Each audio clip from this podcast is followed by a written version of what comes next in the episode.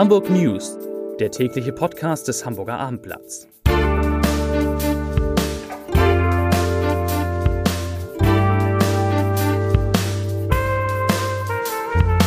Herzlich willkommen. Mein Name ist Lars Heider und ich habe heute Bernd Hoffmann, den Vorstandsvorsitzenden des Hamburger SV, zu Gast. Er wird unter anderem die Frage beantworten, ob ein ob der Nichtaufstieg des Vereins auch irgendetwas Gutes hat, hat er nämlich wirklich. Außerdem sprechen wir über den morgendlichen Wahnsinn im öffentlichen Personennahverkehr, über alten neuen Ärger in der Handelskammer und über Leonardo da Vincis Schätze, die jetzt in Hamburg zu sehen sind. Zunächst aber wie immer drei wichtige, skurrile, tolle Nachrichten aus unserer Stadt. Die erste kommt aus meiner heimlichen Lieblingsstadt Elmshorn.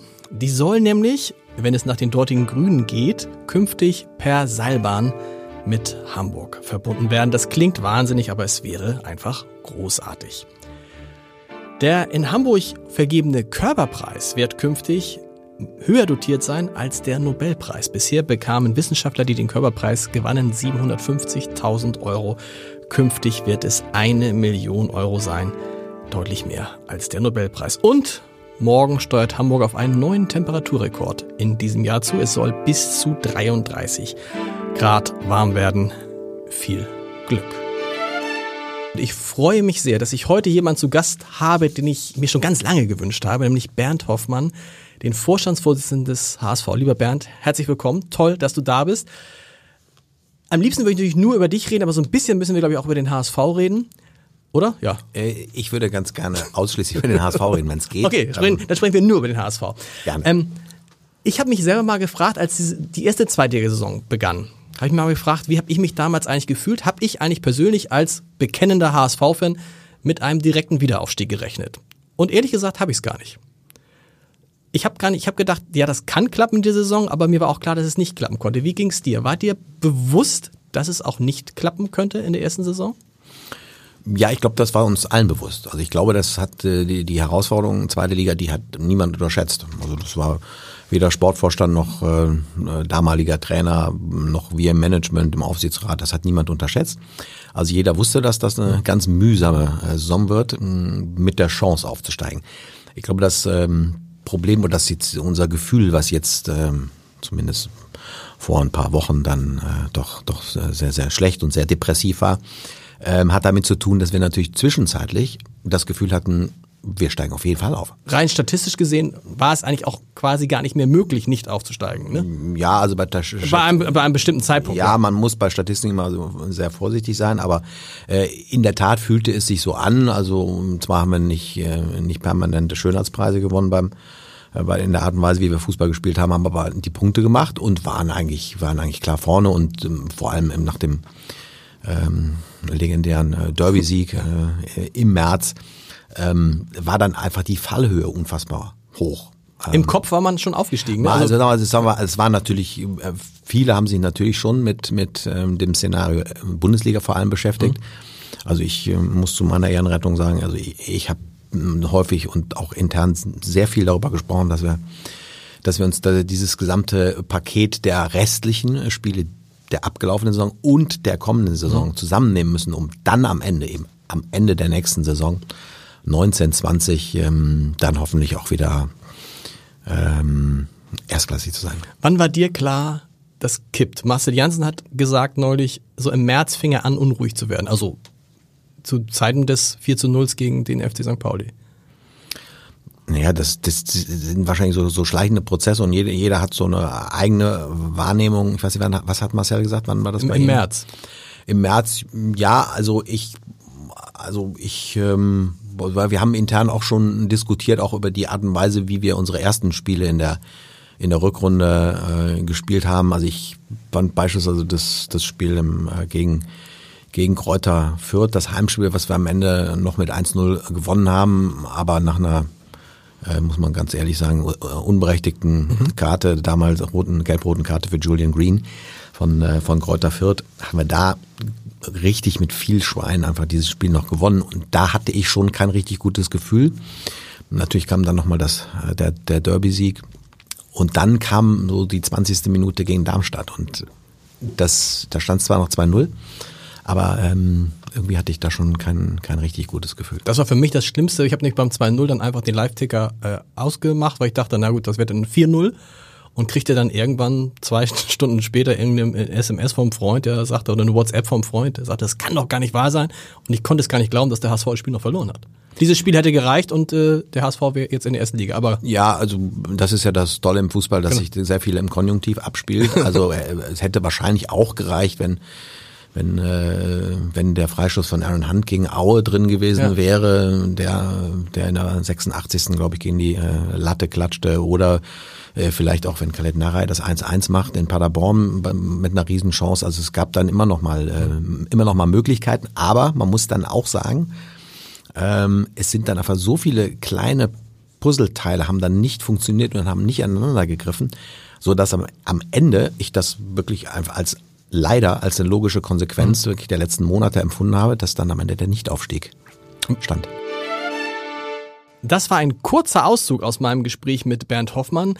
Tatsächlich dauert das komplette Gespräch etwa eine Stunde. Das können Sie heute Abend auf www.abendblatt.de slash podcast hören. Bernd Hoffmann verrät da auch noch, wie es zur Trennung von Trainer Ralf Becker und Sportvorstand Trainer Ralf Becker, vor allen Dingen Trainer Hannes Wolf und Sportvorstand Ralf Becker kam. So, heute habe ich wieder drei liebe Kollegen zu Gast. Einer war gestern schon da, Christoph Heinemann aus der Lokalredaktion. Christoph, was war heute Morgen eigentlich in Hamburgs öffentlichen Personennahverkehr los? Ja, eigentlich kam so ziemlich alles zusammen, was zusammenkommen kann. Äh, Wir hatten im Süden hatten wir eine Weichenstörung im Bereich der S-Bahn, deswegen fuhren da nicht so viele Züge, nicht so schnell wie geplant. Wir hatten im Norden auf der U1 hatten wir einen Ersatzverkehr, der aus allen Nähten platzte und einen Citytunnel, der gesperrt war. Und der Citytunnel war aber gesperrt aus einem sehr besonderen Grund. Äh, ja, ein Betrunkener hat sich sein Nachtquartier dort gesucht, ist dann dort eingeschlafen, morgens aufgewacht, dann hat ihn ein Lokführer entdeckt und daraufhin musste der ganze Tunnel leider gesperrt werden für eine Stunde. Was bedeutet das im schlimmsten Fall? Ich weiß, ein Kollege von uns aus der Wirtschaft musste heute Morgen einen Termin absagen, weil er von Harburg nach Hamburg, also in die Ja. Innenstadt, eineinhalb Stunden brauchte. Ja, man kommt mit dem Auto ja auch nicht durch, weil die Barkenhafenbrücke wird auch gerade ausgehoben. Deswegen Autofahren, Bahnfahren ist eigentlich gleich schlecht im Moment. Man kann sich nur aussuchen, wo man vielleicht eine Viertelstunde weniger braucht. Dann. Wobei die Weichenstörung ist hoffentlich wieder behoben. Der Ähm, Betrunkene ist aus dem Citytunnel raus. Ja, die, die Weichenstörung soll erst heute Nacht behoben werden. Okay. Der Betrunkene ist allerdings raus. Also dem soll es auch gut gehen. Der ist zwar ins Krankenhaus gekommen mit einer Handverletzung, aber äh, geht's den Umständen entsprechend geht's. Nicht im Citytunnel übernachten. Und die U1 ist ja über mehrere Wochen noch gesperrt, weil da Genau. gibt's Bauarbeiten zwischen Langhorn Und, und, Ohlsdorf, und das hängt mit dem barrierefreien Ausbau der Haltestellen zusammen. Also das muss und es gibt leider dort keine Alternative, die man nutzen kann. Ja, also wer äh, das geschafft hat, in die City zu kommen, kann aber, und damit komme ich zu Maike Schiller, unserer Kulturchefin, kann aber dann ab morgen etwas Großartiges erleben in dieser Stadt, wenn er sich für Kunst und vor allen Dingen für Leonardo da Vinci interessiert. Genau, der sollte es äh, auf jeden Fall irgendwie bis zum Hauptbahnhof schaffen, weil die Kunsthalle steht ja neben dem Hauptbahnhof. Und in ganz Europa wird ja der 500. Todestag gefeiert in diesem Jahr. Gefeiert, begangen, sagen Begangen. wir mal so, begangen. Ähm, und die Kunsthalle hat tatsächlich äh, vier von deutschlandweit nur neun Zeichnungen von Leonardo da Vinci. Und die kann man ab morgen sehen. Das kann man sonst nicht. Und ein ganz, ganz klitzekleines bisschen haben das die, die diese Zeichnung sehen können, auch dem Hamburger Abendblatt zu verdanken, oder? Ja, die haben das richtig dem Hamburger Richtig. Abendblatt zu verdanken, würde ich sagen. Ja. Also ähm, ein Werk wollte die Kunsthalle zeigen als sogenanntes Werk der Woche für einen Tag ähm, und das war's. Und dann haben wir darüber geschrieben, dass es doch vier dieser Zeichnungen gibt, die tatsächlich auch sehr oft ausgeliehen werden. Also eine der Zeichnungen wird im Herbst auch im Louvre zu sehen sein, innerhalb im Rahmen von anderen äh, Leonardo da Vinci Ausstellungen. Und aufgrund unserer Berichterstattung hat sich die Kunsthalle entschlossen, von morgen an bis zum 19. Juni eben alle Zeichnungen der Öffentlichkeit zu präsentieren. Die sind ähm, ganz wertvoll. Das gehört zu den wertvollsten Kunstschätzen in diesem Museum tatsächlich. Und äh, ja, man kann die sehen, hochsensible Arbeiten und sie sind alle auf einem Haufen versammelt und man ähm, sollte vielleicht da auch mit Schlangen rechnen. Die Kunsthalle rechnet mit einem ganz großen Andrang. Sehr gut. Sehr spannend geht es auch, vielen Dank, liebe Maike, sehr spannend geht es auch immer noch in der Handelskammer Hamburg zu. Und da begrüße ich jetzt zum ersten Mal in diesem Podcast Martin Kopp aus der Wirtschaftsredaktion. Lieber Martin, du hast heute ein Interview geführt mit der Hauptgeschäftsführerin der Handelskammer. Das hat einen Grund, weil übermorgen wird im Plenum der Handelskammer darüber entschieden, über einen Misstrauensantrag gegen die Hauptgeschäftsführerin. Was steckt dahinter? Ja, also äh, zu, zufrieden ist man mit der Arbeit von Christi Degen, so heißt die Hauptgeschäftsführerin, äh, schon seit längerem nicht mehr. Äh, es sind mehrere Gruppen, die unterschiedliche Motive haben, warum sie sie loswerden wollen. Einer der Hauptgründe oder einer der Hauptvorwürfe gegen sie lautet, sie habe diesen Umbau der Handelskammer, den sogenannten Reorganisationsprozess, sie habe zu lang daran festgehalten. Es habe ein Kuddelmuddel gegeben.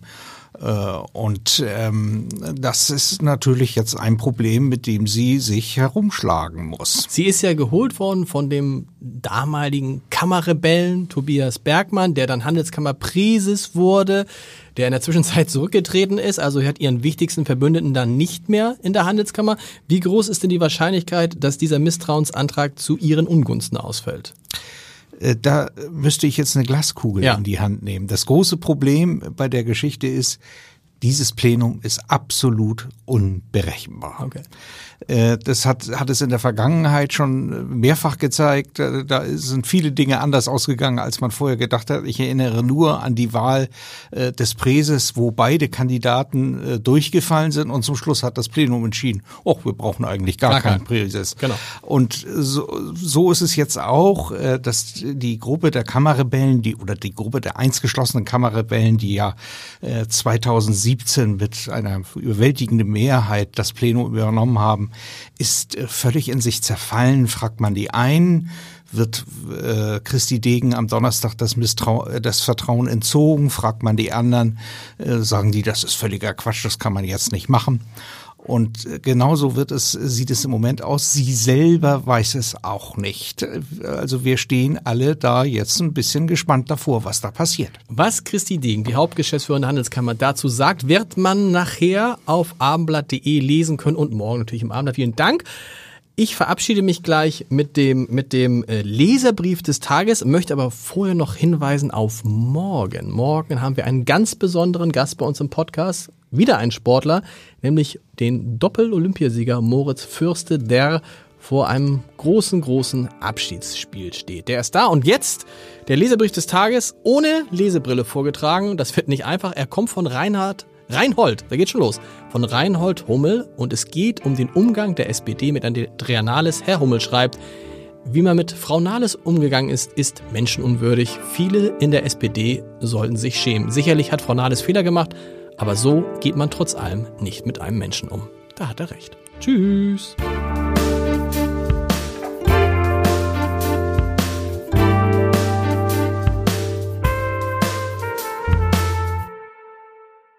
Weitere Podcasts vom Hamburger Abendblatt finden Sie auf abendblatt.de slash podcast.